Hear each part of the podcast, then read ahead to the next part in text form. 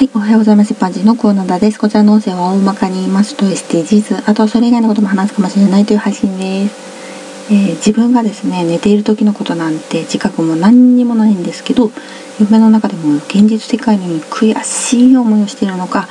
歯を食いしばっていたり、歯ぎしりしてたりするようなんですね。これ全然自覚ないんですけどね。そういう長年の蓄積のせいなんでしょうね。奥歯が欠けたり亀裂が入るようになってしまいました。以前硬くて美味しいせんべいを食べた時にポロッと奥歯の銀歯が取れてしまって歯科医院に行ったら銀歯が取れただけではなくて歯が欠けているってことが分かったことがあります。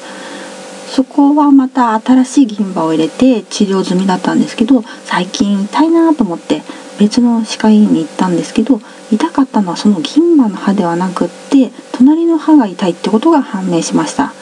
もう自分では痛いのがどの歯かも分かってませんでした。噛み合わせの問題だから少し削って高さを合わせればいいだろうということで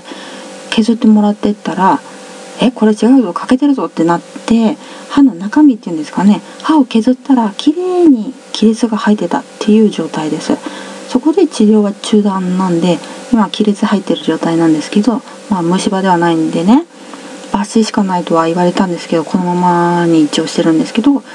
あ、その歯が痛かったから反対側の歯で食べてたら今度はそっち側の銀歯が取れてしまいました。え次回はその治療の話をしますね。